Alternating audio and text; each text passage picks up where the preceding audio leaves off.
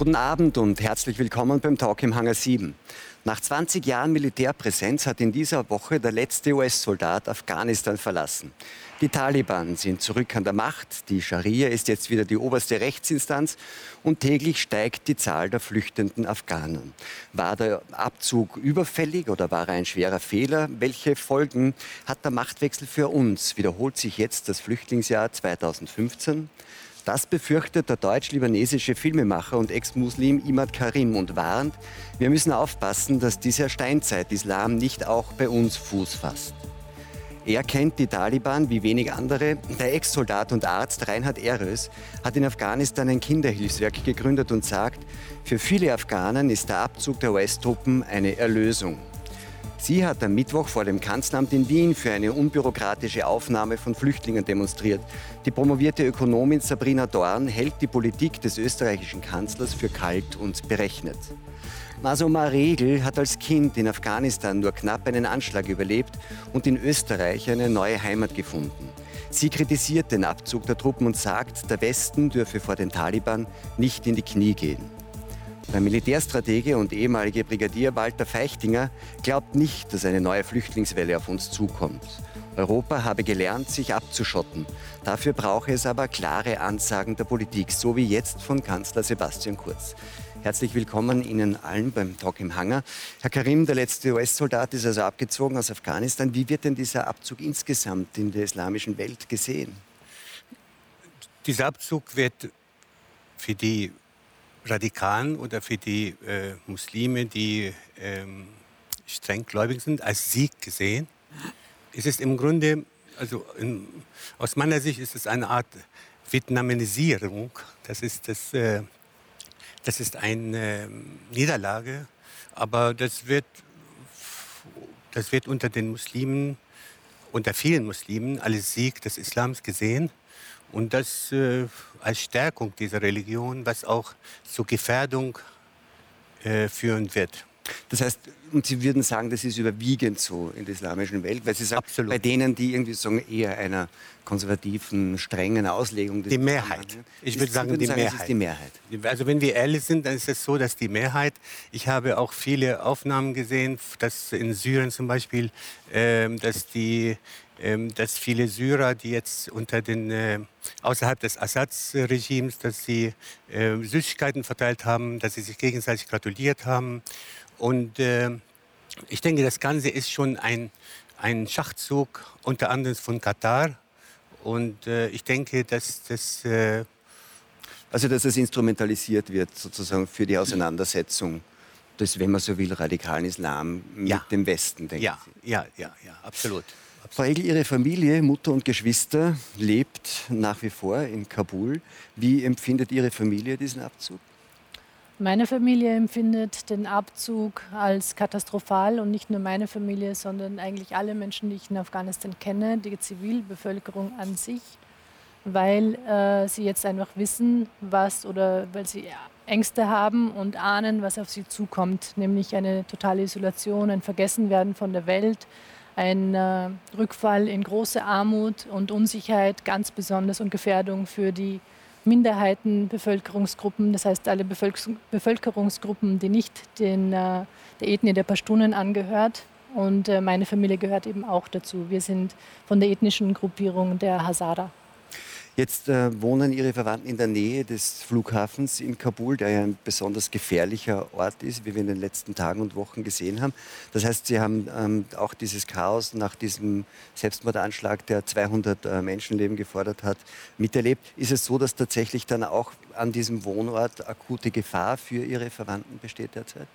Ja, also bisher, wenn ich zum Beispiel meine Familie besucht habe, dann war ich natürlich sehr froh um die Nähe des Wohnorts zum Flughafen. Das war keine weite Anreise.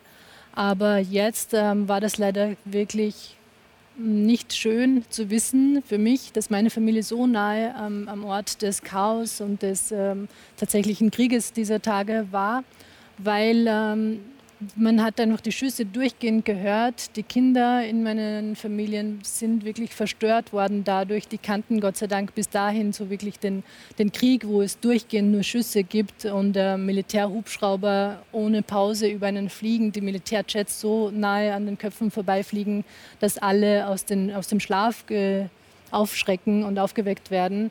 Also das war wirklich nicht schön und die Gefahr besteht jetzt nicht nur in, der, in dem Angst und Schrecken durch die Nähe, was man da mitbekommt, sondern auch tatsächlich so, dass der Nachbarjunge zum, zum Beispiel getroffen wurde von einer Kugel, die halt ähm, tausendfach in die Luft geschossen worden ist von den Taliban, von den allen anderen Militär. Angehörigen am Flughafen, um dort die Menschenschar, diese große Massenpanik auseinanderzutreiben. Aber irgendwann, was man... also der wurde von einem Querschläger kommt, getroffen? Genau, kommt und runter und hat ihn getroffen und er ist unschuldig dort gestorben, ja weil, ähm, weil sie zufällig Sie sagen, ähm, es ist ähm, auch eine, ein, ein, Entsetzen, weil man sagt, was wird jetzt sein.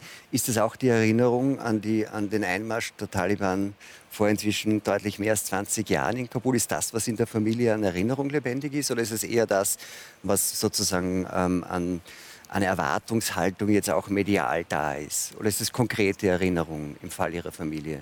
Ähm, zum einen ist es wirklich eine konkrete Erinnerung, weil meine Familie leider auch zu dieser Zeit der letzten Taliban-Besetzung des Landes ähm, vor Ort war, das heißt im Land war, die Auswirkungen gespürt hat. Und es ist nicht eine vage Angst, was jetzt kommen könnte eigentlich, weil alle wissen, und die Taliban machen es auch klar, wofür sie stehen, was sie erlauben werden und was nicht und was ihre Auslegung des Koran, der Scharia ist. Und die bedeutet ganz äh, im Besonderen für die ethnischen Minderheiten, wirklich große Repressalien, ganz besonders dann natürlich für Mädchen und Frauen. Ihre Nichte ist bereits nach Pakistan äh, geflohen. Das heißt, das Leben ist für Sie und wie Sie sagen, für andere so schnell, so unerträglich geworden, dass sofort die Flucht die einzige Option gewesen ist? Der Mann meiner Nichte ist auch noch ein junger Mann. Er war ein Polizeikommandant und hat quasi dann für die Regierung, also für die Landespolizei gearbeitet. Zwei seiner Kollegen sind einfach verschwunden, ähm, kurz nach diesem einen Sonntag, als die Taliban triumphierend die Hauptstadt eingenommen haben. Und er wollte dieses Risiko nicht äh, auf sich nehmen, er wollte nicht eingehen, er wollte nicht abwarten, bis ihm etwas zustößt und er dann eine junge Frau mit einem kleinen Baby zurücklässt, sondern äh, sie sind dann Hals über Kopf äh, aufgebrochen nach Pakistan, ja. Ähm, Sie haben es schon erwähnt, für, für Mädchen und Frauen ist es besonders schwierig. Schule ist dabei auch immer ein Thema. Ist es so, dass sich jetzt die Mädchen und Frauen auch in ihrer Familie einfach verstecken oder was passiert da gerade? Ja, im Moment ist es leider so, dass sie tatsächlich durchgehend zu Hause sind, ähm, Verwandte zu besuchen, die auf der anderen Seite der Stadt zum Beispiel wohnen. Ähm, das ist schon also das überlegen sie sich wirklich sehr gut, ob es sein muss, weil man einfach nicht weiß, was auf den Straßen passiert. Jetzt im Moment ist eine gespenstische Stille, gespenstische Ruhe vorhanden in der Stadt, aber man hört sehr viel, was den Nachbarn passiert ist. Man weiß, wozu die Taliban Kämpfer, und ich spreche jetzt nicht von dem äh, quasi gut aussehenden, sich äh, sehr gemäßigt gebenden Sprecher der Taliban, sondern von den bärtigen Menschen, Männern auf den Straßen, was sie machen. Also man will nicht das Risiko eingehen, dass einem etwas zustößt, weil man einen Weg erledigt hat draußen. Sie sind jetzt hauptsächlich drinnen, ja. Aber es ist ein, ein, eine Art von Leben, die auch nicht auf Dauer aufrecht zu erhalten ist, nicht? Absolut nicht. Absolut nicht. Das ist nicht menschenwürdig. Das ist kein Leben, das man sich ähm, für sich und schon gar nicht für die eigenen Kinder wünscht. Und das ist das größte Anliegen meiner Familie, dass ich ihre Familie, also ihren, ihren Kindern irgendwie versuche zu helfen, damit sie eine Zukunft haben. Sonst sieht ihre Zukunft genauso aus. Einfach drinnen bleiben. Aber heißt helfen, wegkommen aus Afghanistan ganz konkret? Ja, in diesem Fall, wenn das ganze Land von den Taliban kontrolliert wird, gibt es keine andere Möglichkeit für arme Menschen, wie meine Familie ähm, es sind, für Zugehörige der ethnischen Minderheiten, wie meine Familie es sind. Ähm, die haben keinen Schutz, die haben keine Strukturen, in denen sie irgendwie ähm, trotzdem ihr Leben fortführen könnten. Deswegen bleibt der einzige Auszug, ähm, der einzige, der einzige Ausweg, die einzige Lösung tatsächlich ein Leben quasi im Exil, was nicht besonders äh, erstrebenswert ist für meine Familie. Und bis jetzt sind sie ja auch dort geblieben. Aber jetzt gibt es einfach keine, keinen Ausweg. Sie sehen keinen, keine andere Lösung. Als, als wegzugehen. Mhm. Frau Dorn, junge Afghaninnen, äh, vor allem in den Städten, haben ja in den letzten 20 Jahren, so hat man es jedenfalls medial ähm, vermittelt bekommen, ähm, eigentlich ein relativ modernes, zeitgenössisches Leben geführt, äh, konnten auch studieren, äh, konnten zur Schule gehen. Würden Sie sagen, dass man momentan mit dem, was gerade passiert in Afghanistan, vor allem die Frauen im Stich lässt? Ja, definitiv. Ich meine, diese Frauen haben sich an die westlichen Werte gewöhnt, zumindest in den urbanen Gebieten. Ich meine, in Afghanistan hat man ein sehr großes Stadt-Land-Gefälle. Ähm, vielleicht auch ein Grund, wieso diese Demokratie nicht stabil installierbar war. Weil gerade wenn man sich zum Beispiel auch aus 2015 Zahlen zu Alphabetismus bzw. Analphabetismus anschaut, also das waren halt die aktuellsten Zahlen, die ich dazu gefunden habe, äh, war doch die Analphabetismusquote bei den Frauen bei, bei 75 Prozent. Also es haben nicht alle gleichermaßen von, von dieser zarten Demokratie äh, profitieren können, was derartige demokratische äh, Systeme per Definition instabil macht. Und ja, die Frauen sind eine besonders vulnerable Gruppe. Und äh, das sind auch äh, Menschen, äh, denen man auf jeden Fall helfen sollte, wo der Westen sein Versprechen äh, nicht brechen sollte. Herr Karim, ähm, wird mit dem Rückzug des Westens sowas wie die Zeit zurückgedreht in Afghanistan? Ich würde gerne vorher was äh, anmerken, wenn ich darf. Und zwar, ich merke schon, dass immer das Thema Opfer, das heißt, ähm, Sie haben davon gesprochen, von den Hazaris, das sind, glaube ich, sieben Millionen in Afghanistan von der Zahl. Und Sie empfehlen, dass sie alle aus dem, ins, aus, ins Ausland gehen. Ich frage mich, wohin? Und wo wird das Ende sein? Und ich, wenn ich das sagen darf, ich sehe in der Runde hier, ich bin vielleicht in der, Mehrheit, in der Minderheit hier, ähm, es wird eine Opferkultur äh, gepflegt. Und die Frage nach, nach einer Selbstreflexion, die Frage nach der Eigenverantwortung der Afghanen, hoffentlich kommt in dieser Sendung mhm. zur, zur Sprache. Ihre Frage war? Nein, aber die, wir können gern dabei bleiben. Ja. Die Frage ist, äh, Frau Regel berichtet von ihrer Familie und sie sagt, das ist eine Familie, die in einer Minderheitenposition ist und damit rechnet, auch aus eigener Erfahrung, dass sie sehr stark unter Druck kommt und zwar so stark unter Druck kommt, dass es ihr nicht möglich ist, in dem Land zu leben. Ja. Ähm, wenn Sie sagen, das ist eine, eine Opferkultur, wäre dann die Empfehlung zu sagen, ähm, die Alternative wäre einfach zu kämpfen? Oder? Ja, absolut. Nein, die Hazaris sind genau, die hängen an die Scharia. Ich meine, jetzt die Mehrheit, genau wie die Bestuni und die Bestunis und die anderen. Es ist eine, ein, ein kollektiver Wille der Afghanen, dass sie in der Scharia leben wollen. Und wenn man bedenkt, auch als die Islamische äh, Republik gegründet wurde, 2002, hat das afghanische Parlament alle Abgeordneten einstimmig dazu äh, einstimmig äh, entschieden, dass die Scharia die, die Grundlage der Gesetzgebung in Afghanistan also die Scharia kam nicht mit den Taliban, sondern die Scharia war schon da. Und hier denke ich, ich weiß nicht, was die Beiträge der anderen Mitdiskutenten sein werden, aber hier müssen wir einfach kritisch und selbstkritisch darüber nachdenken. Und es ist nicht immer die Lösung, dass man die Probleme in diesen Ländern hier löst. Es diese Länder haben ihre Probleme selbst zu lösen und sie müssen einfach von mir aus auch schwere Zeiten erleben, aber sie können nicht immer die Leute hierher holen und einfach sagen, sie sind der Retter. Die Erfahrung hat gezeigt, dass ähm, und da sage ich als, als in, im Islam geborener Muslim, der nicht, der einfach von, sich von Religion frei, frei gemacht hat, uns fehlt in dem Kulturkreis, aus dem ich stamme, einfach die Fähigkeit Selbstreflexion, sich zu fragen, wo sind unsere eigenen Fehler. Und äh, das ist für mich ein entscheidender Punkt in der Diskussion. Aber, dann, aber was Sie sagen ist, wenn ich es jetzt zuspitzen darf, ist, dass Sie sagen, äh, der Frau Regel, ihr Hazaris müsst sich eigentlich gar nicht groß aufregen über die Taliban.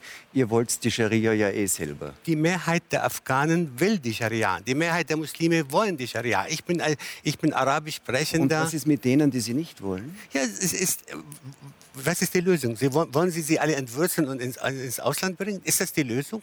Nein, die Lösung einfach, dass man sich dem, die Probleme stellt und einfach ähm, versucht, in dem Land zu lösen. Sie können nicht immer als Westen der Retter sein. Sie haben auch als Westen haben sie sich auch blamiert in Afghanistan. 20 Jahre äh, Anwesenheit der Amerikaner und der NATO. Was hat das dem Land gebracht? Ja, einige Fälle sind großartig gerettet worden, aber die Mehrheit will nicht. Das müssen wir einfach verstehen.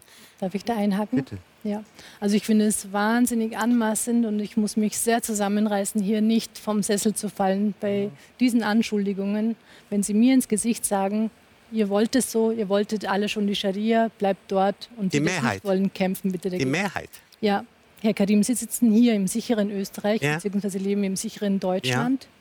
Ja. ja, und Sie sind hier und glauben, Sie können jetzt ähm, wissen, und behaupten einfach, die Mehrheit der Afghanen will das so. Ich komme aus der Region. Bitte, ja, äh, Sie, Sie, kommen nicht aus Afghanistan. Ja. Sie kommen nicht aus Afghanistan. Ich bin Afghanin, ich ja. bin oft dort. Meine Familie ist dort. Ich mhm. möchte einfach festhalten, ja. dass die Mehrheit der Zivilbevölkerung die Scharia nicht will. Die letzten 20 Jahre waren nicht umsonst.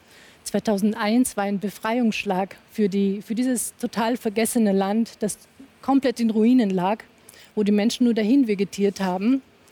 Und dann kam eben 2001 und zum ersten Mal die Chance, dass Menschen aufblühen konnten, dass sie zumindest formal die Strukturen hatten, um sich langsam von diesen, ähm, von diesen Traumata de, des jahrzehntelangen Krieges, was eben dazu geführt hat, dass die meisten analphabetisch waren, dass die meisten sehr an Traditionen gehangen sind, dass ihnen Sitten wichtig waren, also all das, was einfach verstärkt wird durch Armut, durch Krieg und durch Zerstörung. All das konnte sich ab 2001 bis jetzt ähm, endlich lösen. Das braucht Zeit, aber es braucht eben auch diese Strukturen, die Sicherheit, dass man rausgehen kann und dann jeder Mensch, jede Familie, jedes Kind, jede Jugendliche äh, aufbegehren kann gegen die alten Traditionen, gegen diese enge Sichtweise, was man darf, was man nicht darf und so weiter. Und das ist massivst passiert. Das ist massivst passiert und tausende Menschen, ich möchte das noch fertig ausführen, bitte, haben dafür ihr Leben gelassen, weil sie daran geglaubt haben, dass sie durch ihren Einsatz, ihr ihren Lebensstil, ihre Ideen etwas bewirken können in dem eigenen Land. Und sie haben etwas bewirkt. Mit einem Schlag ist jetzt alles vorbei. Gescheitert. Nicht, weil, ja, nicht, weil die Bevölkerung das wollte, sondern weil das Land verraten wurde. Von wem?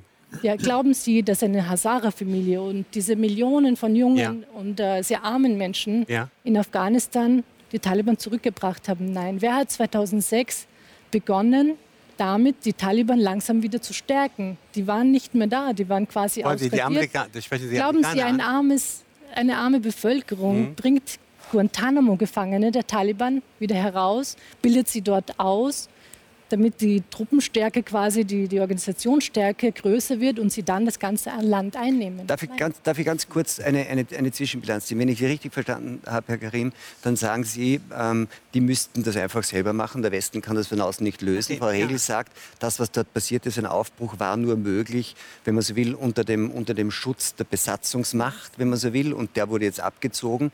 Ähm, und Sie sagen, man hätte sich aber verteidigen müssen. Ich schlage vor, dass wir das Thema dann noch einmal aufgreifen, wenn wir auch über die, so, über die militärischen äh, Implikationen des Abzugs äh, sprechen. Möchte aber vorher noch ähm, den Mann... Ich ähm, äh, Argument von Herrn Karim einbringen, wenn ich, ich darf. Ich würde es gerne nachher machen, bitte wir, wir, wir werden genau diese ganze Frage.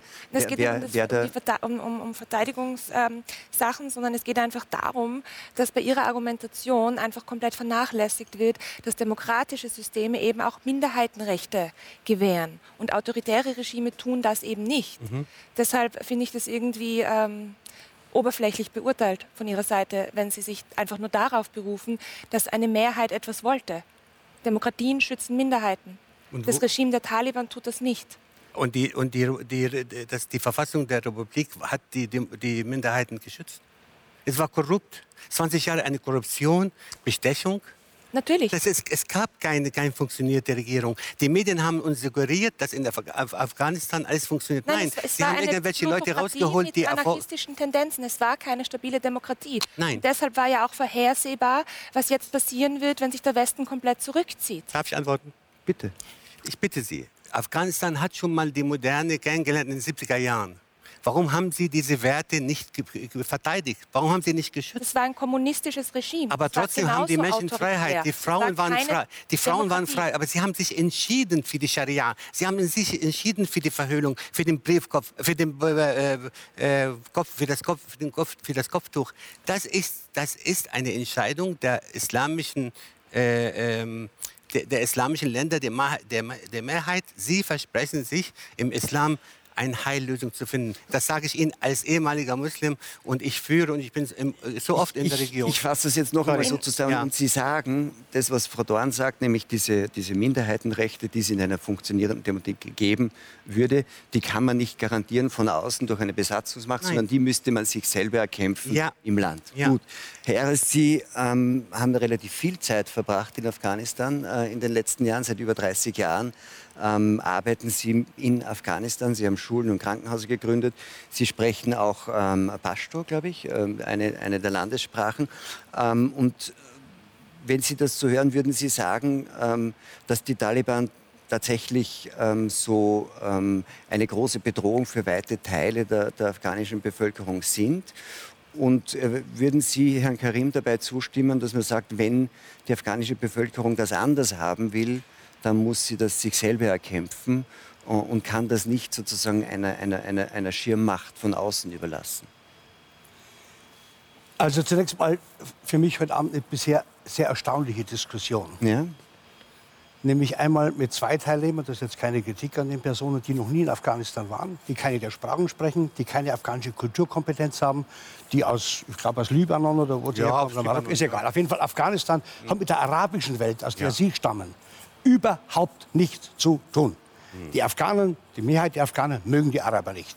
Deshalb ist vielleicht auch Ihre Einstellung. Aber der Islam ist, das, ist die Gemeinschaft. Lassen Sie mich bitte jetzt mal ausreden. Ich habe Ihnen jetzt auch eine halbe Stunde zugehört, wobei no, mir da ein Großteil dessen, was Sie gesagt haben, ich sage es mal so, als jemand, der 35 Jahre das Land kennt, mhm. der jetzt vor zehn Tagen erst wieder dort war, der während der Taliban-Zeit der vier Jahre mit den Taliban zusammengearbeitet hat in irgendeiner Form, der jetzt wieder im Osten Afghanistans, wo die Taliban schon seit Jahren an der Macht sind, wieder neue Schulen gegründet hat. Ich habe 30 Schulen dort gebaut für Mädchen, für Mädchen unter der Ägide der Taliban. Ich habe eine Universität gebaut im Osten des Landes für Mädchen ich habe Krankenhäuser gebaut für Frauen, Geburtshilfestationen, pädiatrische Stationen. Ja, jetzt winken Sie mir so ab. Sie waren noch nie dort. Gehen Sie doch mal mit mir mit, wenn Sie sich das trauen. Und gehen Sie mal mit mir ins Pashtuner-Gebiet, wo die Taliban herstammen. Versuchen Sie die Sprache zu sprechen, so wie ich. Und äh, über den Islam, da will ich gar nicht hin. Ich bin kein Moslem, Nein. ich bin Katholik. Aber ich arbeite in einem streng muslimischen Teil des Landes. Jetzt kommen wir zu Taliban. Der Begriff ist jetzt dauernd gefallen. Ich habe jetzt hunderte von Diskussionen geführt in den letzten Jahren oder, oder auch Fernsehrunden äh, zu dem Thema Afghanistan und Taliban. Ich habe festgestellt, so gut wie keiner, der mit mir diskutiert hat, heute Abend vermutlich auch, hat jemals einen Taleb, Taleb ist der Singular, ja. auch nur getroffen.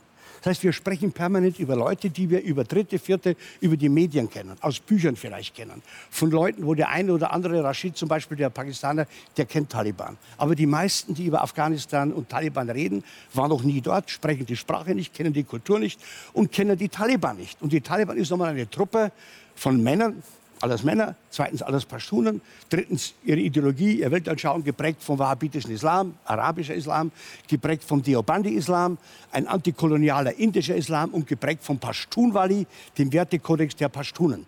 Damit muss man sich erst auseinandersetzen, bevor man darüber spricht, ob Taliban gute oder böse oder was Taliban überhaupt sind. Das fehlt mir bei solchen Diskussionen grundsätzlich. Wissen Sie, ich bin Arzt. Wenn ich als Arzt auf Kongressen war und die Diskussion wäre so gelaufen wie hier, so oberflächlich mit Begriffen, von Leuten, die keine Ahnung haben von der Thematik, die beim Ärztekongress war, dann wäre ich aufgestanden und wäre wieder gegangen.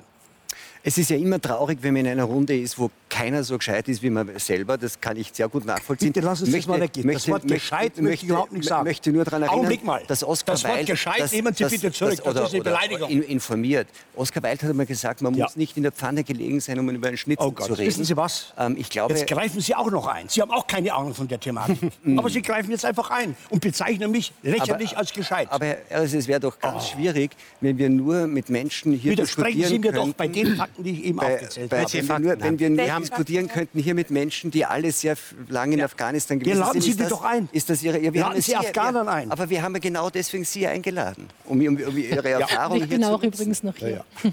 Und ich glaube, ich, ich glaube, Frau Regel war auch schon in Afghanistan. Ja, die ist dort geboren.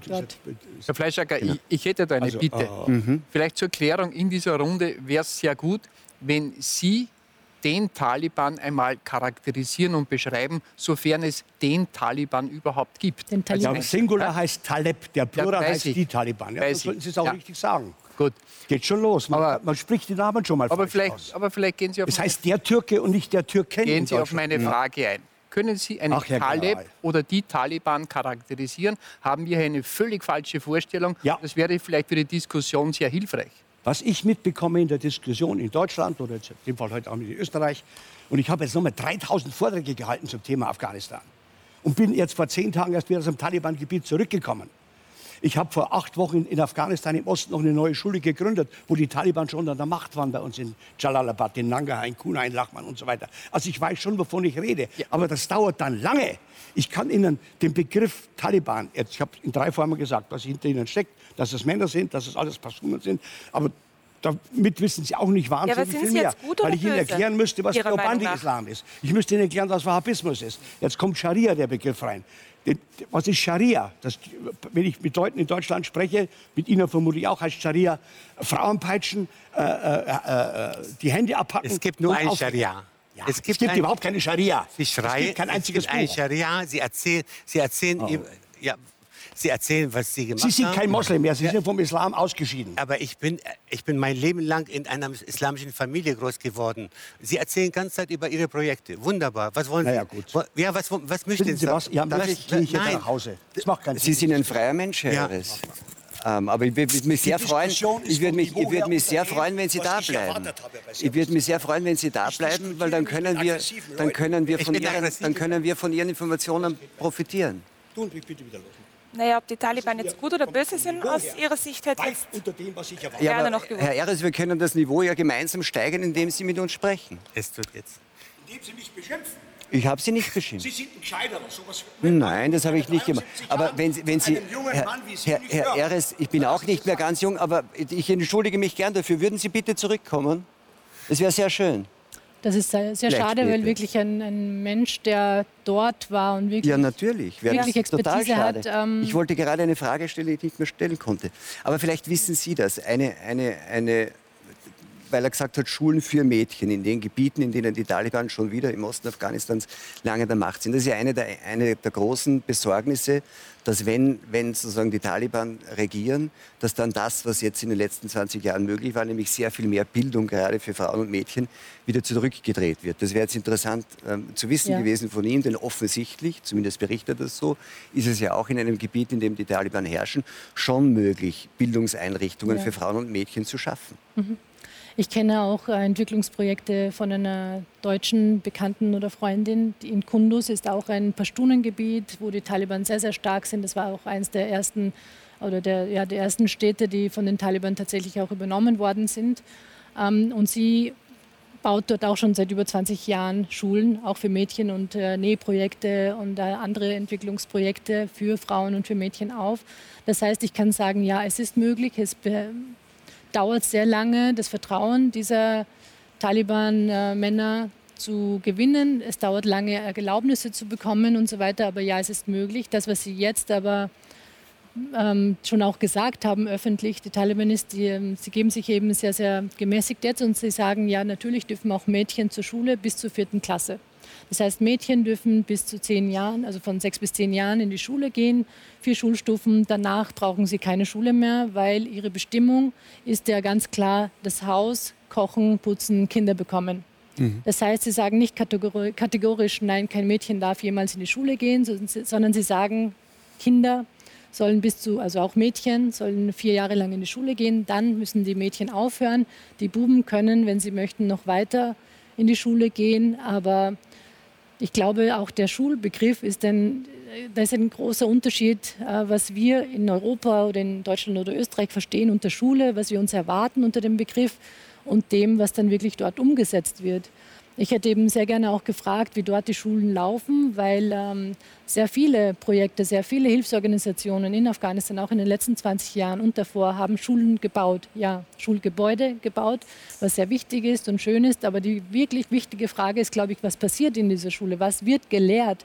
Und das ist unter dem Taliban-Regime ganz eindeutig und fast ausschließlich der Koran. Das heißt, arabische, ähm, die arabische Schrift, die arabische ähm, Schri heilige Schrift sozusagen von, von den Moslems. Das heißt, kein Mensch in diesem Land versteht eigentlich, was man da liest. Man lernt auswendig. Ähm, bekommt vielleicht die Lehren, die, die wichtigsten Lehren nach ihrer Auslegung in der eigenen Sprache auch noch erklärt von den Mullahs, aber es hat keinen wirklichen Bildungsgehalt, in die Schule zu gehen, so wie wir es hier Aber also das heißt, es ist nicht Bildung und Ausbildung auch für Frauen und Mädchen, wie wir es verstehen als Bildungsangebot. Und was Sie sagen, daran möchte ich noch mal erinnern, auch um sagen, das nächste Thema einzuleiten, ist, das war möglich in diesen 20 Jahren, weil da, wenn man so will, eine Besatzungs- oder Schutzmacht von außen war, die diese Entwicklung, diese gesellschaftliche Entwicklung ermöglicht hat und dass sie jetzt weg ist, das haben Sie auch gesagt, empfinden Sie als Verrat. Nun ist es aber so, dass dieser Abzug ja doch nicht äh, wirklich überraschend kam.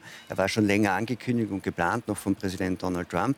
Und jetzt hat in dieser Woche der neue US-Präsident, also ganz neu auch nicht mehr Joe Biden, diese ähm, Entscheidung noch einmal verteidigt. Und ich schlage vor, dass wir da kurz reinhören. This decision about Afghanistan is not just about Afghanistan. It's about ending an era of major military operations to remake other countries. Herr Weichtinger, das ist jetzt wirklich interessant, weil das ja nicht nur ähm, auf, die, auf diese Intervention in, in, Afghanistan abzielt, sondern was Joe Biden sagt, ist, es wird eine wirkliche Ära beendet, prinzipiell von Militäroperationen zur Transformation anderer Länder. Ne? Also es wird genau das, was äh, Frau Regel so quasi gefordert hat, dass man machen muss, hat, ja. das wird gestoppt. Entschuldigung, darf ich nur ganz kurz korrigieren? Ich bin nicht der Meinung, dass, äh, die Truppen, dass es ein Fehler ist, die Truppen jetzt abzuziehen. Natürlich muss es irgendwann beendet werden, das war ja auch ganz klar. Und wie sich das entwickeln wird, wohin das führen wird, war auch klar. Das ist auch für mich natürlich mhm. keine Überraschung.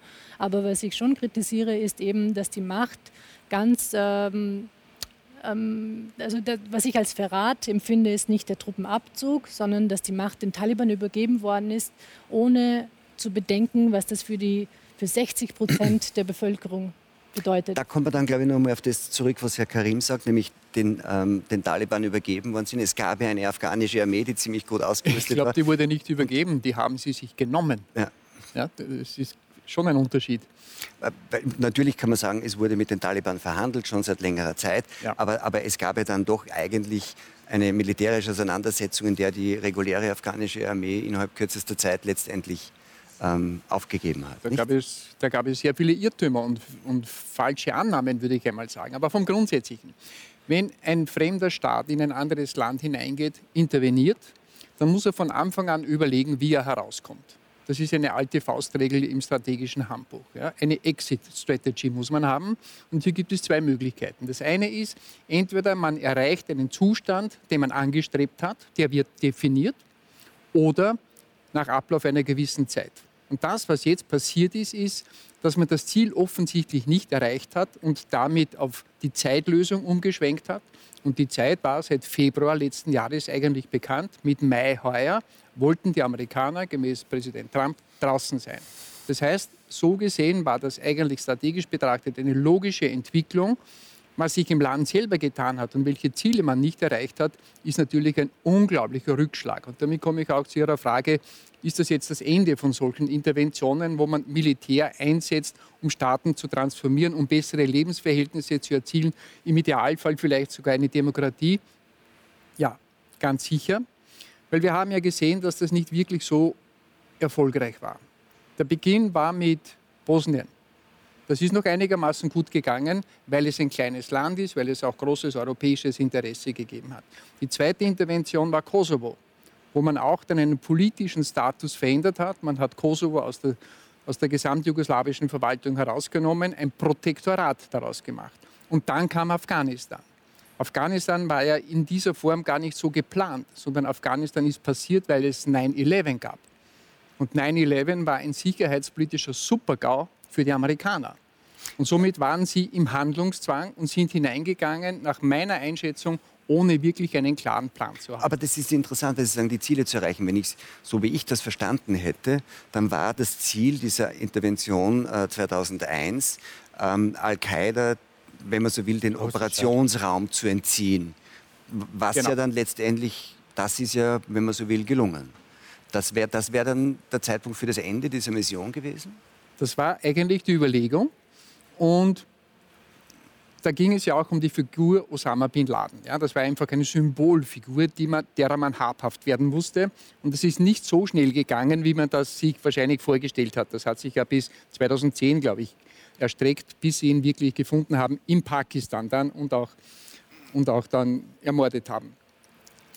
Das heißt, das hat einmal viel länger gedauert, als man sich das wahrscheinlich vorgestellt hat. Und dann ist etwas Zweites passiert, nämlich man hat gesehen, in welchem maroden Zustand dieses Afghanistan ist. Und dann ist sicher auch auf europäisches Betreiben, auf westliches Betreiben hier das Ziel massiv ausgeweitet worden. Man ist von der Terroristenjagd plötzlich in den Staatsaufbau übergegangen. Ich erinnere mich, ganz am Anfang hat es eine kleine militärische Mission gegeben mit 5000 Mann für Kabul, ISAF, International Security Assistance Force. Das heißt zur Unterstützung der lokalen Kräfte. Und dann geht man hin und stellt fest, es gibt ja gar keine lokalen Kräfte, die für Sicherheit in Kabul sorgen können. Und dann war es Kabul, dann waren es die anderen Städte und dann ist man eigentlich immer mehr in der Mission ausgeufert und dann hat man diese Zielsetzung Staatsaufbau in Afghanistan genommen. Und das war wahrscheinlich eine totale Fehlbeurteilung aufgrund der vorhandenen Situation und Verhältnisse. Und da spielt die Religion eine Rolle, da spielt die, die ethnische Rivalität. Fragmentierung und Rivalitäten auch eine ganz große Rolle. Da spielt der kulturelle Zustand, insgesamt der Entwicklungszustand des Landes, die Wirtschaft eine ganz große Rolle. Und hier hat man sich in der Ambition eindeutig überhoben. Daher war es klar, dass man dann vom Ziel auf ein Datum abge abgeschwenkt ist. Das heißt, das Ziel wäre gewesen, und das halten Sie für irrealistisch oder, oder, oder, oder, oder unrealistisch, wenn ich es richtig verstehe, eine Art Zentralstaat nach europäischem Vorbild dort zu installieren. Und Sie sagen, das ist eigentlich gar nicht möglich. Und würde Herr Karim sagen, das ist auch gar nicht, wenn man so will, im Interesse der Bevölkerung. Nicht? Also man, es hätte ja auch die Variante gegeben, über die man ja auch in Bosnien ähm, äh, diskutiert hat, zu sagen, man teilt das ethnisch auf und gibt sozusagen den Ethnien ihre, ihre Verwaltungs- und Staatsgebiete. Alles das hätte, wären ja wahrscheinlich Alternativüberlegungen gewesen. Nicht? Ja, im Nachhinein ist man natürlich immer viel klüger, sowohl bei der Zielsetzung wie bei allem anderen auch. Aber was damals schon ganz am Anfang, ich erinnere mich, bei der Bonner Konferenz 2001 bereits bemängelt wurde, welche Personen hier von afghanischer Seite oder auf die afghanische Seite hier gebracht wurden, dass sehr viele aus dem Exil zurückgeholt wurden, die mit dem Land überhaupt nichts mehr zu tun hatten, also hier nicht mehr die Verhältnisse gekannt haben und dergleichen. Und das war sicher ein ganz ein maßgeblicher Aspekt, dass man hier sozusagen falsche Grundlagen geschaffen hat oder von falschen Annahmen ausgegangen ist. Wie, wie wären die richtigen Grundlagen? Entschuldigen Sie. Was hätte man machen sollen? Was hätte man richtig machen sollen? Einfach viel stärker mhm. auf die reale Situation abzielen und nicht einen Staat nach westlichem Vorbild versuchen zu bauen. Das bedeutet? Die, die Ambition war viel zu hoch. Viel stärker die lokalen Kräfte einbinden. Welche? Es gab ja damals die Loya Chirga, also mhm. die Versammlung der Stammesältesten, ich glaube einige hundert mindestens, die hier für mich eigentlich sehr repräsentativ gewesen sind, mit denen man sicher auch besprechen hätte können, erörtern hätte können, was ist denn realistisch, was ist machbar, was wird gewünscht was ist denn hier von der lokalen Seite hier eigentlich erwünscht und machbar. Und das ist sicher ein Punkt, den man im Nachhinein heute anders sieht als damals, wo man hier diese idealistische Zielsetzung hatte. Aber für mich die ganz große Lehre ist, Interventionen in dieser Form funktionieren nicht. Und Sie haben das Militär angesprochen. Eine wesentliche Erklärung ist auch, dass das Militär dann oft für Aufgaben verwendet wird, für die es gar nicht da ist. In Ermangelung anderer Kräfte. Ich war selber in Kundus und habe mir angeschaut, so ein regionales Wiederaufbauteam. Eine tolle Idee, wo man gesagt hat, man sorgt für Sicherheit. Das waren 100 Soldaten. Und dann hat man noch sehr viele andere Kräfte aus der Wirtschaft, aus, der, aus dem Entwicklungsministerium und humanitäre Organisationen, die bilden ein Gesamtteam, um eine Region zu entwickeln, damit man nicht nur auf den Zentralstaat baut. Das war für mich ein sehr tauglicher Ansatz der dann leider nicht in weiterer Folge gegriffen hat, was auch damit zu tun hat, dass die Taliban ja schon immer stärker geworden sind und die Sicherheit wieder in den Vordergrund gerückt ist und nicht der Wiederaufbau. Gehen wir vielleicht noch mal ganz ans Ende, weil es ist ja schon, es haben sich viele die Frage gestellt, wie war es denn möglich, dass die Taliban in so kurzer Zeit dann sozusagen das Land überrannt haben, mehr oder weniger. Und wie war es möglich, dass eine Armee wie die afghanische Armee, die von den westlichen sozusagen Alliierten ausgebildet, ausgerüstet wurde, Millionen. in so kurzer Zeit von, von den Taliban überrannt wurde, was dazu führt, dass jetzt ähm, die Taliban ähm, sozusagen eine ziemlich hochgerüstete, technologisch ziemlich äh, gut ausgestattete Armee haben. Ich glaube, sie haben mehr Black Hawk-Hubschrauber als 85 Prozent der Nationen ja, der Erde. Ähm, also das heißt, was war da? Und dann haben viele gesagt, genau das, was Herr Karim vorhin gesagt hat äh, zur Frau Regel, was sie irgendwie natürlich auch empört hat. Ihr wolltet es ja nicht. Ihr, ihr habt ja nicht gekämpft. Ihr habt, habt euch das den, das den Taliban überlassen. Ihr habt euch nicht gewehrt. Ihr wolltet ja gar nicht kämpfen. Kann man das wirklich so sagen? War das, das das Problem der Motivation? Es gab ja immer Klagen, hat man gelesen, von den Ausbildern aus Deutschland und Amerika, dass die Truppenmoral irgendwie schwierig ist, ja. dass es da relativ viel Korruption gibt. War, war diese Armee auch falsch aufgestellt? Die Armee war einfach so aufgestellt, wie man Armeen in einem Zentralstaat aufbaut. Es gibt ein Oberkommando und das zieht sich hinunter bis auf alle Ebenen. Was man sicher unterschätzt hat, ist, wenn wir von einer Armee reden, dann reden wir davon, dass diese Armee auf den Staat und die Bevölkerung insgesamt eingeschworen ist. Ja, deswegen leisten wir in Österreich den Treueeid, das Treuegelöbnis, wenn ein junger Soldat angelobt wird. Und das ist aber dort nicht so. Da geht es um Loyalität. Wem gilt die Loyalität der einzelnen Kämpfer? Und hier ist sicher die Loyalität viel mehr auf der lokalen Ebene, bei der Familie, beim Clanchef, bei allen anderen, als beim Zentralstaat wofür für diesen Staat sterben, und das war in letzter Sekunde ja der Fall, wenn der Präsident selber aus dem Land flieht und nicht für dieses Land einsteht. Also das wäre für mich ein, schon ein Schlüsselerlebnis, wo ich gesagt habe, da hat man offensichtlich ein Kartenhaus aufgebaut, das bei der ersten großen Belastung eingestürzt ist. Also diese Professionalität der Soldaten heißt in erster Linie, für wen wollen sie kämpfen? Man kann ihnen Waffen umhängen, man kann sie ausbilden, man kann alles machen. Aber wenn im Kopf man nicht bereit ist, das zu tun, dann nützt das alles nichts. Warum hat man diese Frage nicht geklärt? Entschuldigung. Also bitte. Ja, sorry. Warum hat man diese Fragen nicht geklärt, bevor man die, die, die Armee so hoch gerüstet hat? Warum hat man diese Fragen nicht geklärt vorher? Die Fragen der, der, der, der, der Treue, der Loyalität. Warum hat man das nicht vorher geklärt? Warum mussten erstmal ein Armada von Waffen geliefert werden. Und am Ende jetzt, 2021, sitzen wir da und sagen, wir hätten das und das machen sollen. Das ist für mich ein der Haupt- und, und, und äh, zentrale Fragen, die einfach von der, von der Politik nicht beantwortet wird. Und normalerweise müssten, normalerweise müssten einfach Politiker zurücktreten die einfach das alles veranlasst haben, die, äh, die, die diesem Land erstmal Leid gebracht, äh, gebracht haben und die einfach jetzt aus den Taliban eine hochgerüstete äh, äh, äh, Armee gemacht haben, wie ein NATO-Land. Ja, ähm, wollen Sie darauf antworten? Ja, ich würde, ich würde, gerne noch einen anderen Punkt einbringen. Ja, weil Aber ich glaube, Frau Hegel wollte direkt auf Sie reagieren. Noch, genau, ich Bitte. wollte vorher ähm, das nicht unkommentiert lassen, wenn Sie sagen, warum gab es keinen Widerstand, warum konnten die Taliban einfach das Land überrennen und die Armee hat die Bevölkerung und sich selber nicht geschützt. Ich glaube, zum einen ist es wirklich, wirklich ähm, unfair, solche Behauptungen jetzt aufzustellen. Das Land hat sich selbst nicht gewehrt, weil in den letzten 20 Jahren sind zigtausende Menschen gestorben an der Front im Kampf gegen die Taliban.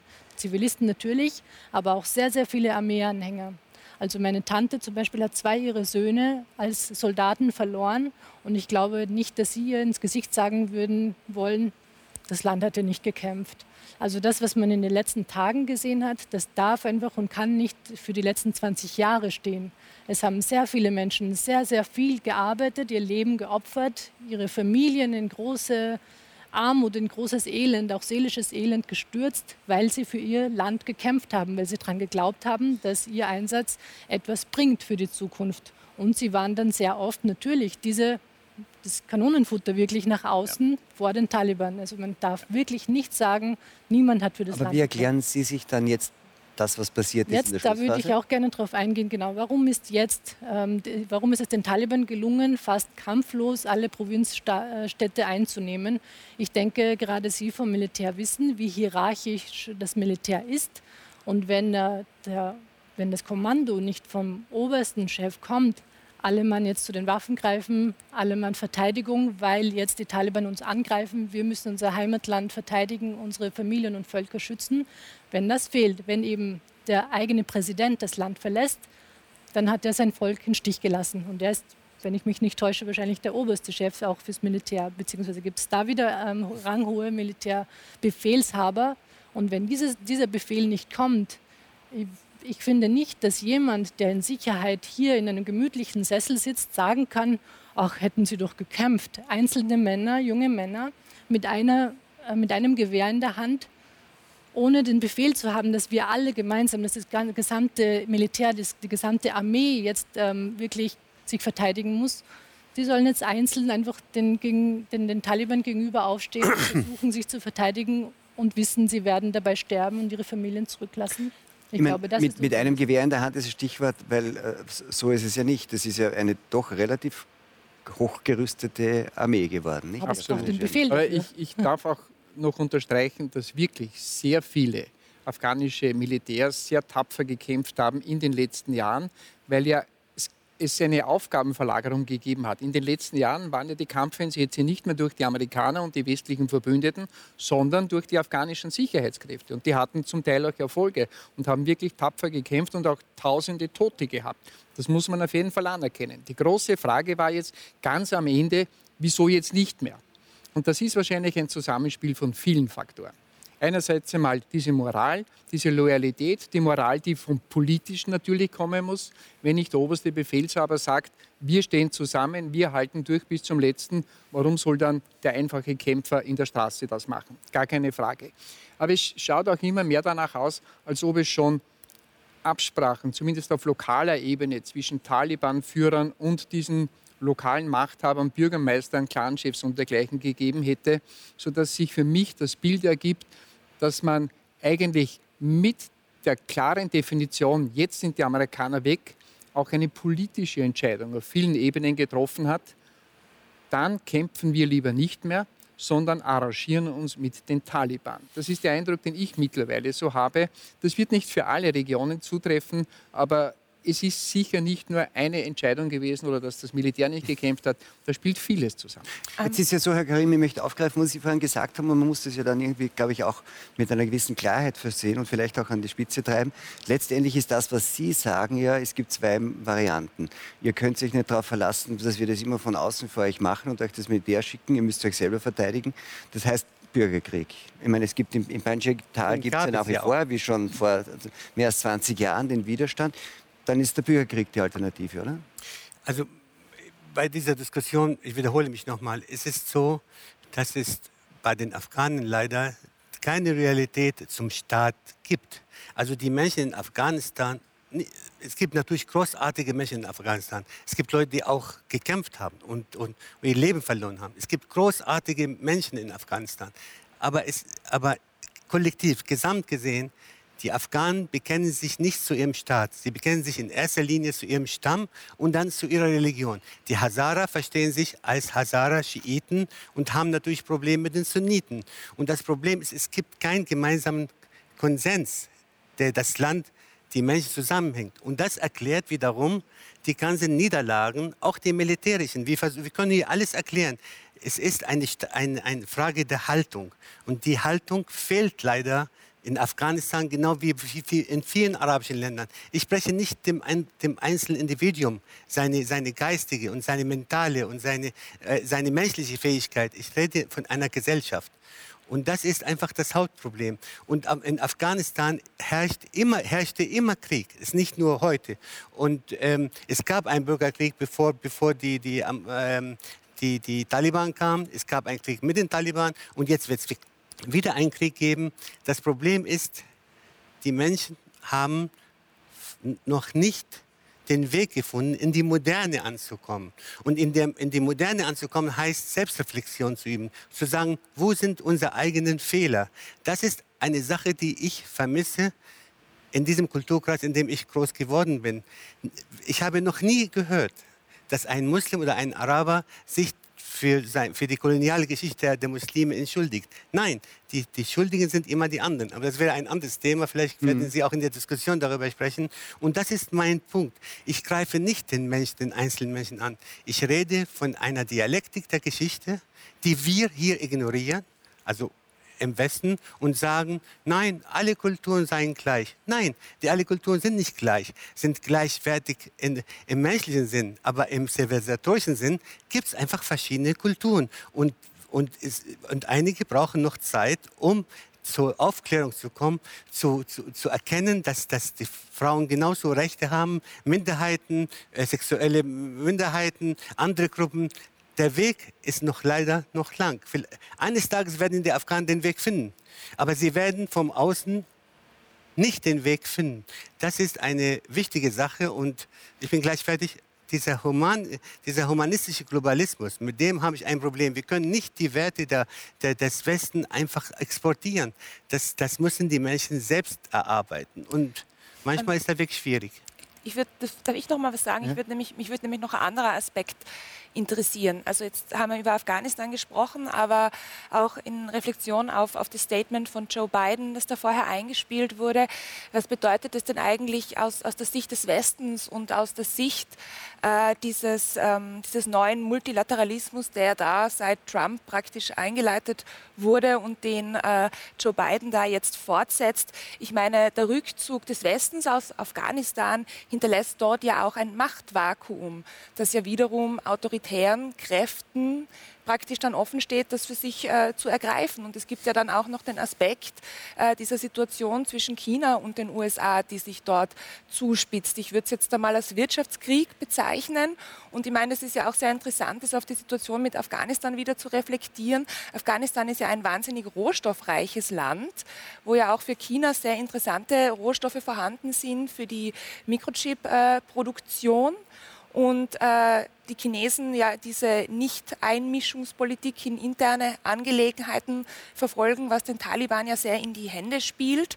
Und in dem Sinn äh, war das ja auch äh, strategisch unklug, äh, wenn man jetzt auf die Situation mit China reflektiert, dass sich äh, die USA vor allem ähm, aus diesem Raum äh, zurückgezogen haben.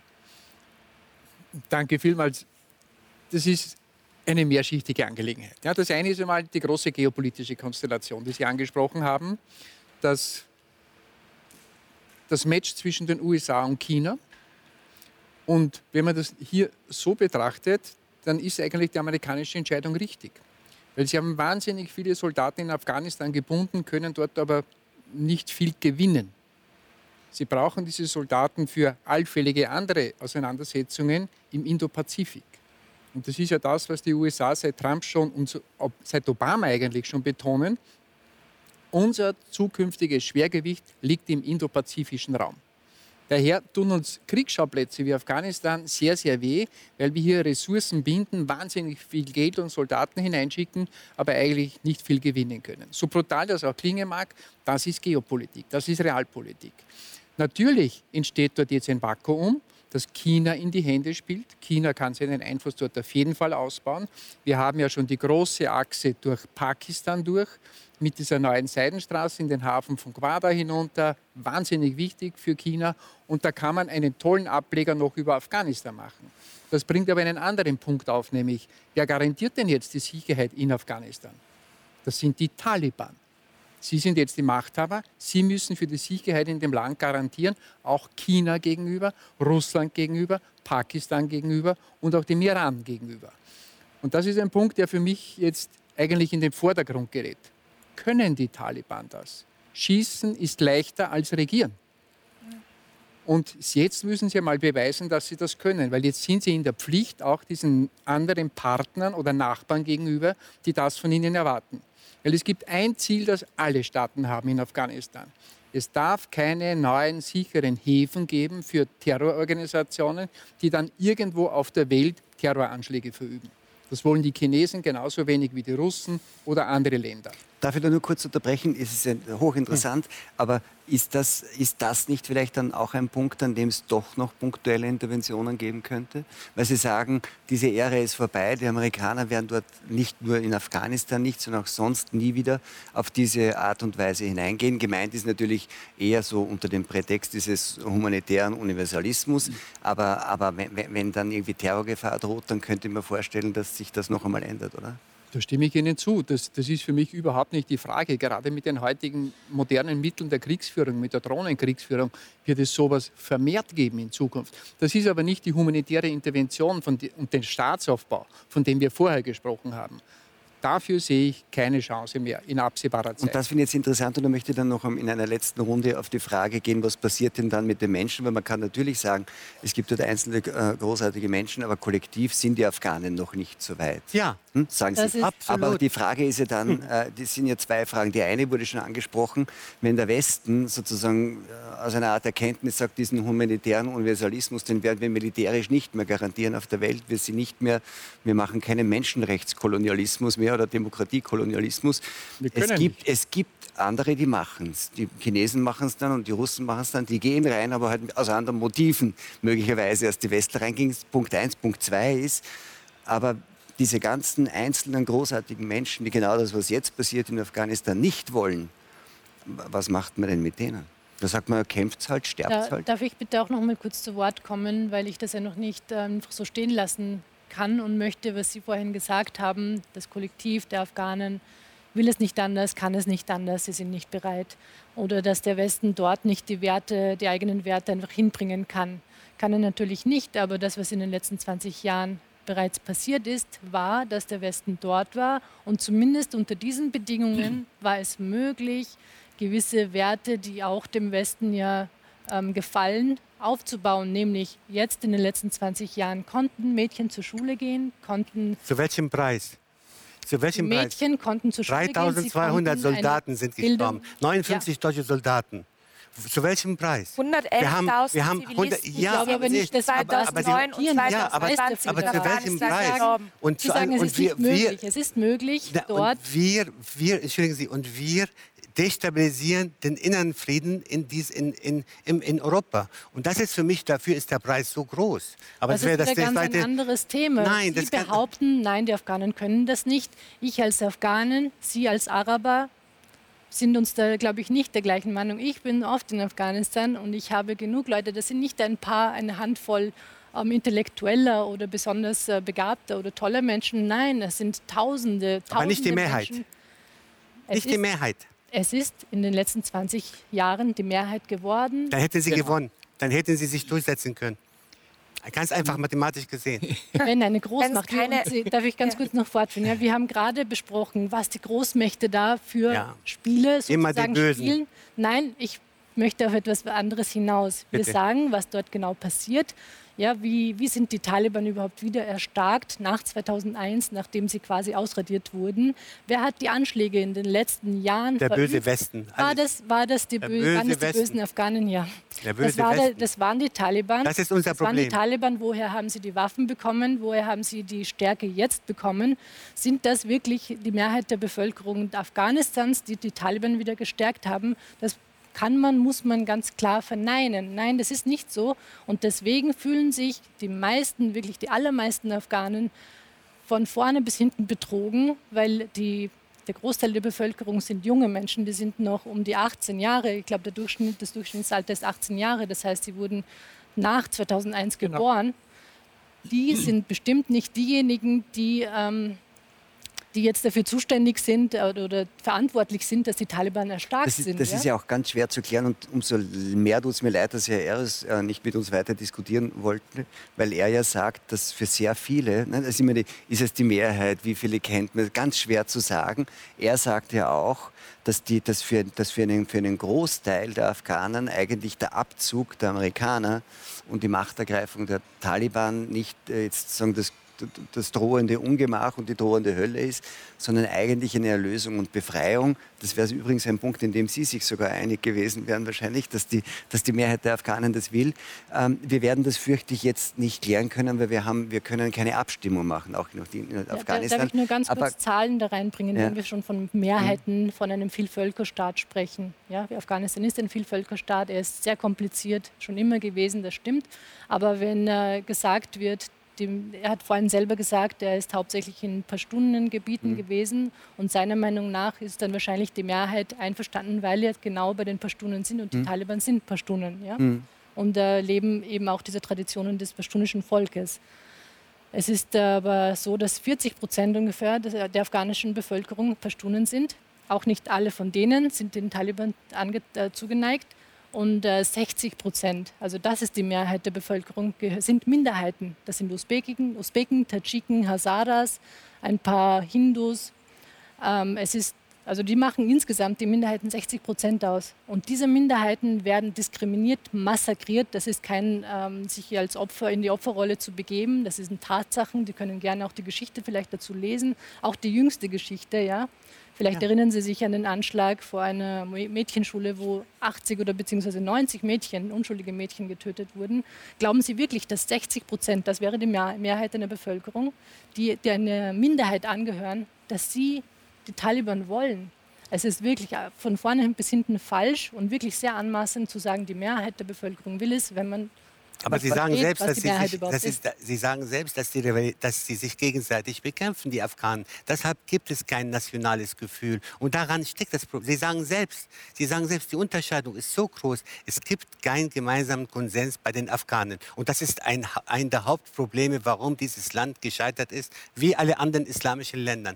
Das ist für mich klipp und klar. Und wir können nicht immer den, den, bösen Westen dafür verantwortlich machen. Das Aber tun sie auch genau wie. Tatsache, dass zum Beispiel Ashraf Rani, der vorige Präsident, der selbst Pashtun ist, er hat nicht einen langen Bart wie ja. die anderen Taliban-Kämpfer, die in Pakistan ausgebildet wurden, aber er gehört genau zu dieser Sippschaft und er wurde nicht gewählt eigentlich. Es war, vielleicht erinnern Sie sich daran, vor sechs Jahren bei der Wahl, die quasi pseudodemokratisch in Afghanistan abgehalten wurde, ja. Abdullah Abdullah, ja. hat äh, eigentlich die meisten Stimmen bekommen. Äh, die Amerikaner oder der Westen, auch wenn sie mich jetzt wieder als äh, böse vielleicht darstellen oder genau, dass der Westen schuld wäre. Aber es war ganz klar, dass sie den Ashraf Rani hin wollten, weil genau zu dem Zeitpunkt hat schon begonnen, hat, haben schon die Gedanken begonnen damit, wie könnten wir diesen, wie können wir da wieder rauskommen.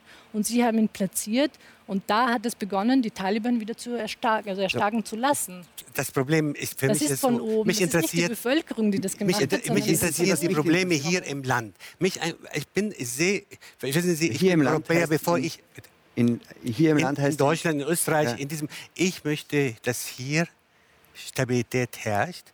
Ich fühle mich als Europäer, bevor ich diesen Kontinent betreten habe. Es ist meine Heimat und ich möchte mich nicht mit den Problemen dieser Welt auf Kosten der Stabilität und der inneren Sicherheit beschäftigen. Ich möchte nicht. Es gibt Probleme, ich kann helfen, wo ich kann, aber ich kann nicht den Fokus meines, meines äh, gesellschaftlichen und politischen Lebens immer mich damit zu befassen, was, was im Ausland wird. Noch eine Frage. China zeigt uns, wie man am besten mit den Muslimen umgeht. China hat über, äh, äh über eine Million Uiguren in, in, in Haft. Und trotzdem alle arabischen, islamischen Länder streben die, die wirtschaftliche Beziehung zu, zu China, aber China äh, macht nicht den Fehler, der der überhöhte Westen macht, indem der Westen die ganze Welt retten will, vor allem die, die, die, die, die Muslime. Ich, möchte, ich möchte noch einmal mit dem, ich, möchte ja, noch einmal, ich möchte, ich möchte noch einmal, ich möchte noch einmal zurück zu dem, was Herr Karim gesagt hat. Nein, nein, das habe ich nie gesagt. Nein. Klang aber so. Nein, naja, es, war, es klang so. Nein, sorry. China hat gezeigt, wie man mit den Muslimen am ja. besten umgeht. Sie haben eine Million Uiguren eingesperrt. Ja, und wie die, wie die, wie die Muslime reagieren, dass sie sich nicht wehren. Die, nein, ich will damit sagen, Entschuldigung, darf ich das dem Bund klären?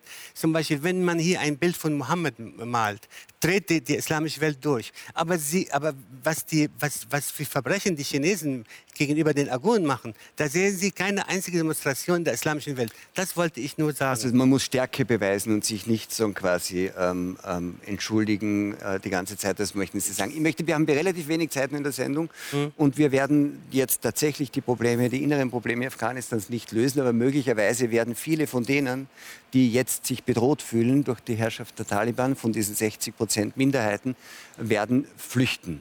Ähm, und das erwarten ja sehr viele Menschen. Man geht davon aus, dass noch, viele mehr, noch, noch viel mehr Afghanen in nächster Zeit das Land verlassen werden. Und ich möchte, dass wir uns für die letzte Runde nur kurz einen Überblick zu dem Thema anschauen. Blutige Anschläge, Gewaltexzesse und Verschleppungen von Oppositionellen. Kaum sind die Taliban in Afghanistan zurück an der Macht, da herrscht im Land am Hindukusch wieder Angst und Schrecken. Schon zuvor haben sich zwei Millionen Afghanen in die Nachbarländer gerettet. Jetzt rechnet das UN-Flüchtlingswerk mit weiteren 550.000 Menschen, die das Land möglichst schnell verlassen möchten. Der zunehmende Mangel an Nahrungsmitteln und Medikamenten, so fürchtet die stellvertretende Flüchtlingskommissarin Kelly Clements, könnte die Lage noch weiter zuspitzen.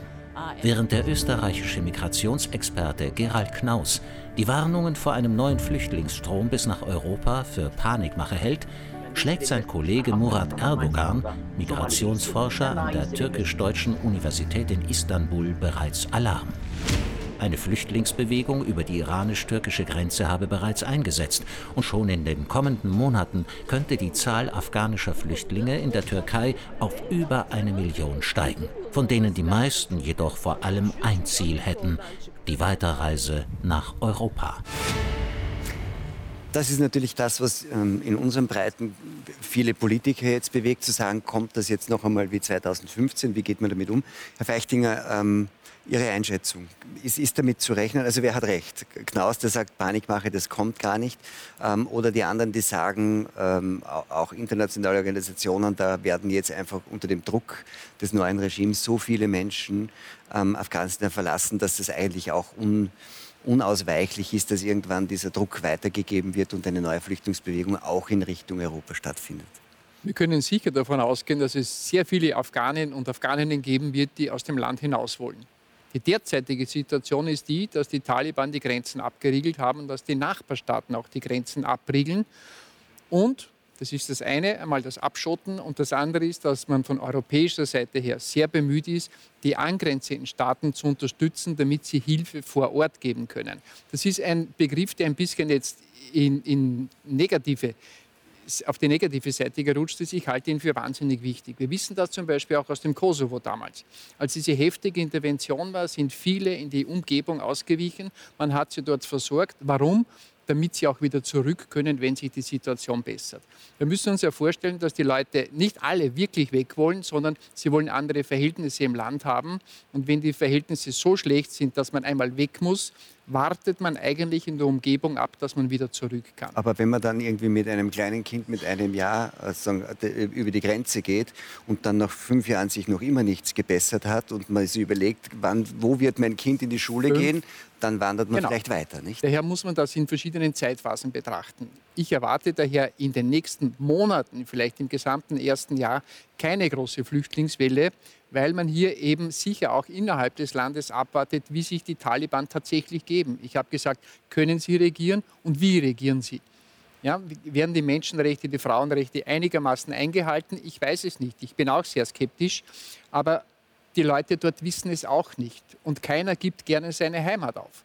Daher meine Einschätzung ist die, dass in unmittelbarer, absehbarer Zeit kein enormer Druck aus dem Land hinausgeht, auch deswegen, weil es vielfach gar nicht möglich ist. Ähm, es gibt da für mich nur einen Aspekt, und zwar, äh, wenn man jetzt immer von der Hilfe vor Ort spricht und davon spricht eben nach dem Modell äh, der Türkei oder Libyens, äh, Nachbarstaaten mit finanziellen Mitteln zu unterstützen, mit dem Ziel, dass diese finanziellen Mittel, also die dann sehr hoch sein werden, das wird Europa sehr, sehr viel Geld kosten, dazu eingesetzt wird, um Hilfesuchenden eben zu helfen. Man sollte aber natürlich auf der anderen Seite auch nicht ganz vergessen, dass wenn man diese Nachbarstaaten von Afghanistan anschaut, dann sind es überwiegend sind es eigentlich autoritäre Regime, also wahnsinnige Demokratiedefizite, sind wahnsinnig korrupte Staaten und auch fragile Staaten.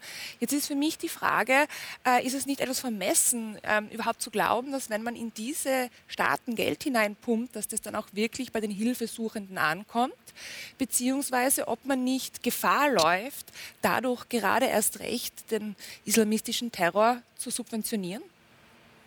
Den Terror zu finanzieren, sehe ich hier nicht, sondern ich sehe wirklich möglichst gut Einfluss zu nehmen, dass die Verhältnisse in der Umgebung besser sind. Und hier haben wir Organisationen wie IOM, viele UNO-Organisationen, auch internationale Hilfsorganisationen, die sehr erfahren sind.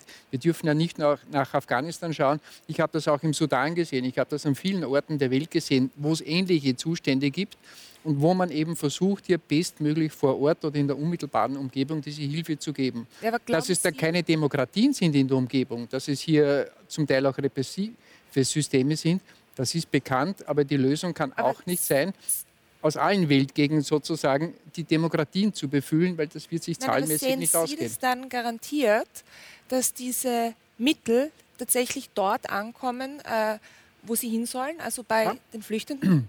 Da muss man den nicht, Finger drauflegen. Ich meine ja eben. Und, äh, Absolut. Frau Dorn, was denn, was, aber wenn Sie sagen, also das, das, wissen wir nicht und es gibt auch Zweifel, weil es gibt Korruption, man weiß das. Na eben, also ähm, was, was, was, was wäre die Alternative? Ja, ob man diese Mittel nicht lieber in Europa investiert, um Hilfesuchende hier zu integrieren.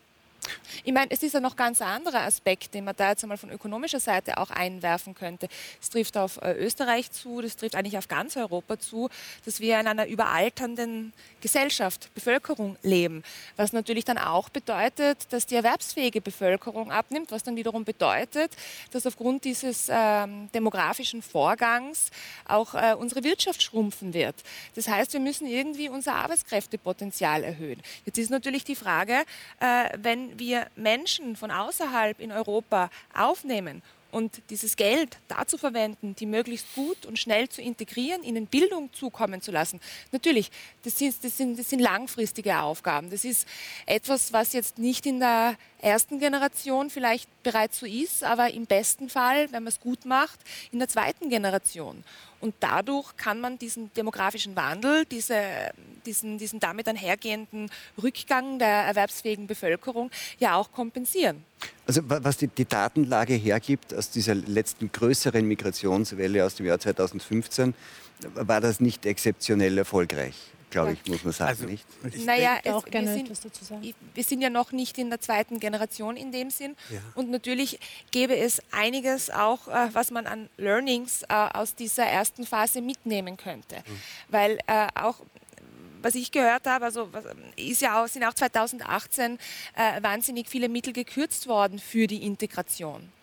Und äh, aber das ist ein Konzept. Ja. Herr, Herr Karim, ja. was sagen Sie zu dem Konzept? Ähm, also das heißt, Sie, Sie, Sie, Sie plädieren dafür, dass man den Menschen hier vor Ort hilft, weil man einfach junge, weil man Menschen braucht. Richtig? Es ist ein Aspekt. Das ist also das eine mit dem anderen. Ich habe damit ein Problem. Ich habe damit ein großes Problem. Und zwar ähm, das heißt, wir brauchen, äh, die, die, Bevölkerung altert, deshalb müssen wir einfach Nachschub holen. Und das passt dann in der Sache mit der Humanität. Damit habe ich einfach ein großes Problem. Was ich auch noch ein Problem habe. Sie was sagen, ist Ihr Problem? Ja, das, was ist Problem? Das ist, das ist, das war, da, da, muss man einfach für das Problem der, der, Alterung der Bevölkerung andere Lösungen finden, als man einfach Menschen äh, millionenfach. Und welche diesen, Lösung? Das ist äh, Na, Familienstärken, also. Kinder. Also das, das muss in dieser Richtung sein. Das Sie ist wollen jetzt, die Fertilität der Europäerinnen dann praktisch. Sie, schauen Sie mal, das sehen Sie schon wieder als Angriff, als chauvinistisch, wenn ich sowas sage. Noch eine Sache darf ich Sie sagen. Sie haben ja gerade von Lösungen noch gesprochen. Eine, noch eine Sache möchte ich sagen. Wissen Sie, die Libanesen sind in den, 70, in, in den 70er Jahren nach Deutschland gekommen. Wissen Sie, wovon, wie viele von denen noch von der, von, der, von, der, vom, von der Sozialhilfe leben oder vom Staat? 80 Prozent. Nach, nach, 45, nach 45 Jahren. Zwei Drittel der Syrer, die 2015 gekommen sind, ja, arbeiten nicht. Dann sollte man lieber einmal in die Ursachenforschung gehen. Welche Ursachenforschung? Sie sehen bei den Vietnamesen nicht, Sie sehen bei den Thailändern nicht. Sie sehen nur einfach in einem bestimmten Kulturkreis, das ist das Problem. Und das befürchte ich für die Zukunft und auch für die Zukunft also, meiner Kinder und Enkelkinder. Ich möchte einfach, dass es nicht hier, dass dieser Kulturkreis vernachöstlicht wird. Das ist einfach mein Punkt. Ähm, ich möchte darauf eingehen, dass Sie gemeint haben, die Mehrheit der Bevölkerung wird jetzt nicht sofort das Weite suchen, sondern sie warten erst einmal ab, wie sich die Lage entwickelt, wie die Taliban tatsächlich ähm, es schaffen, einen Staat zu führen oder nicht. Ähm, ich bin nicht ganz der Meinung, weil erstens haben wir die, die Lage, die wirkliche Massenpanik am Flughafen gesehen. Ja, das sind sehr, sehr viele Menschen, abertausende Menschen, die sofort das Weite gesucht haben. Ähm, und es, nur wenige haben es geschafft, aber viele haben eben sogar ihr eigenes Leben dort verloren bei dem Versuch, dem zu entkommen, was ihnen blüht. Und äh, noch viel mehr, das zeigt man vielleicht in den Nachrichten bei uns nicht ganz so, aber ich weiß eben auch aus erster Hand, dass täglich Zehntausende Menschen die Grenzen nach Pakistan und äh, in den Iran überqueren, einfach sofort einmal Afghanistan verlassen, solange es noch geht. Sie haben selbst erwähnt, die Grenzen wurden schon dicht gemacht. Das war auch schon in, äh, der, in den letzten Tagen und Wochen leider so. Es war sehr, sehr schwer. Für ganz viele Menschen ist es ähm, wirklich ein, eine Grenzerfahrung und wirklich äh, nahe am Tod gewesen, dass sie die Grenze noch überqueren haben können. Aber sie nehmen das auf sich, weil sie auf keinen Fall eine Zukunft für sich dort unter, der, unter dem Taliban-Regime sehen. Also ich glaube nicht, dass die meisten ähm, einfach mal abwartend zu Hause sitzen, sondern sie haben entweder vielleicht nicht die Mittel, sie haben nicht die Wege, sie haben vielleicht eben nicht mit den ausländischen Truppen zusammengearbeitet oder Organisationen, dass irgendwo ein Lichtblick wäre, dass sie rausgeholt werden. Und deswegen bleibt ihnen gar nichts anderes übrig, als zu Hause zu sitzen und zu ertragen, was jetzt auf sie zukommt. Das heißt nicht, dass sie ähm, einverstanden sind mit dem Regime oder vielleicht noch sogar recht offenherzig mal warten. Auch vielleicht machen sie es ja diesmal besser. Aber ich glaube, Herr Feichting hat gemeint, dass Sie zunächst außerhalb Afghanistan in den umliegenden Ländern Natürlich. warten, um zu sehen, ob sie nicht wieder zurück können. Das war, glaube ich, eher der Punkt. Also das übliche, Afghanen das übliche Verhalten aus der Fluchtforschung kennt man. Man weicht einmal so weit aus, wie es notwendig ist, um das eigene Leben und das Überleben zu erhalten. Das heißt, es ist einmal primär innerhalb des eigenen Landes und wenn die Kampfhandlungen eingestellt werden, dann ist dieser Druck, diese unmittelbare Lebensgefahr ja reduziert. Mit Ausnahme derer, die jetzt natürlich hinaus müssen, weil sie zusammengearbeitet haben und als Kollaborateure sicher hier ganz oben auf der Gefährdungsliste stehen. Gar ja. keine Frage. Und auch Im Land und dann geht man eben in die Region und versucht. Glauben Sie, weil wir sind relativ am Ende unserer Zeit und ich würde gerne noch ein Gefühl dafür bekommen. Sie haben gesagt, Sie rechnen eher nicht damit, dass, dass es eine, eine, eine, eine Migrationsfluchtbewegung gibt, in, annähernd in dem Ausmaß von 2015. Glauben Sie, dass das ein, ein, zahlenmäßig sehr groß werden wird, ein großer Migrationsdruck jetzt aus Afghanistan entsteht? Ich glaube, der Wunsch sehr, sehr, sehr vieler Menschen der ähnlichen großen Anzahl wie 2015 ist da, in ein sicheres Land zu kommen, wo sie ein würdevolle, würdevolles Leben führen können, so wie Sie sich, Herr Karim, auch für sich und Ihre Kinder wünschen. Das wünscht sich jede Familie, jeder Mensch in Afghanistan auch. Gutes Recht. Aber ich glaube, es wird nicht passieren, diese Massenzuflucht hierher, weil es gar nicht möglich ist, weil die Grenzen nicht offen sind, weil sie massiv schon an der Grenze zum Iran oder auch in, in Pakistan ähm, ähm, angeschossen werden. Also sie werden zurückgedrängt, wo es nur geht. Und äh, die, die Festung ist ja schon sehr groß aufgebaut, die Festung von Europa. Das heißt, es wird gar nicht möglich sein, obwohl ähm, es die Notwendigkeit aber gäbe, von wirklich sehr, sehr vielen Menschen einen sicheren Zufluchtsort zu finden. Rechnen Sie mit einer großen Flüchtlingsbewegung? Ja, ich rechne damit und ich rechne und, und ich glaube, wenn ich das äh, ausweiten darf, ich glaube, das wird demnächst so aussehen, dass die ES in Afghanistan äh, Schläge verübt, dass die Taliban als Bekämpfer des Terrorismus dargestellt wird, so dass die, dass die Taliban ähm, international anerkannt wird. Das ist, der, das ist der Plan von Katar. Aber es wird Unruhe geben, es wird Fluchtbewegung geben und ähm, und da ja. sind wir wieder bei dem Punkt, Sie sagen selber gerade, das ist der Plan von Katar und im gleichen Satz sagen Sie aber, die Bevölkerung wollte das so. Ja? Afghanistan, die afghanische Bevölkerung hat da leider sehr wenig Mitspracherecht, was mit ihnen passiert. Und sagen Sie bitte meiner Mutter, meiner Schwester, meinem Bruder mit den kleinen Kindern, ihr seid selber schuld. Ja, es gibt ja noch so viele Menschen, die sind unschuldig in dieser Situation. Und deswegen finde ich natürlich nicht, dass alle Menschen jetzt genau hier nach Österreich kommen sollten, weil das nicht möglich ist. Aber ich finde und ich bin überzeugt davon, dass es möglich ist, mehr Menschen aufzunehmen. Und ich bin auch der Meinung der Frau Dorn, die sagt, vielleicht sollte man auch aus 2015 lernen und auch in den Jahren danach nicht nur mit Gehässigkeit auf die Integrationsprobleme zu reagieren, sondern zu sagen, was könnte man machen, dass es funktioniert. Denken Sie wirklich, dass so ein hochgepriesenes Land auch von Ihnen, ja, Sie sagen ja, Sie lieben Deutschland. Oh ja. Ich liebe auch Deutschland und Österreich, ja. natürlich. Ich liebe den Westen, ich liebe mein Leben hier.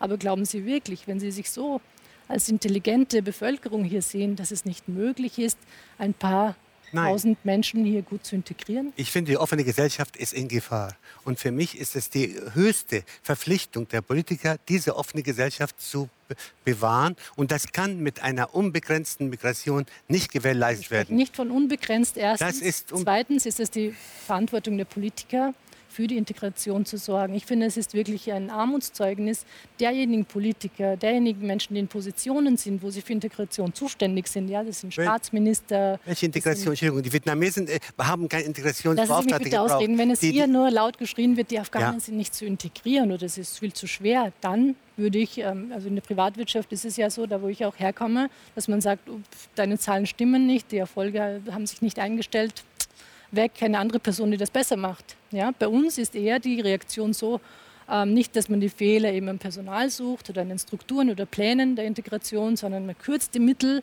und gleichzeitig gibt man die gesamte Schuld nur den Flüchtenden. Ich fürchte, dass wir das nicht klären können, weil wir sind wirklich relativ weit über unserer Zeit und ich muss leider die Diskussion an dem Punkt beenden. Frau Dorn, Frau Regel, vielen Dank, meine Herren. Ihnen einen schönen Abend und äh, hoffentlich am nächsten Donnerstag sehen wir uns wieder beim Talk im Hangersee.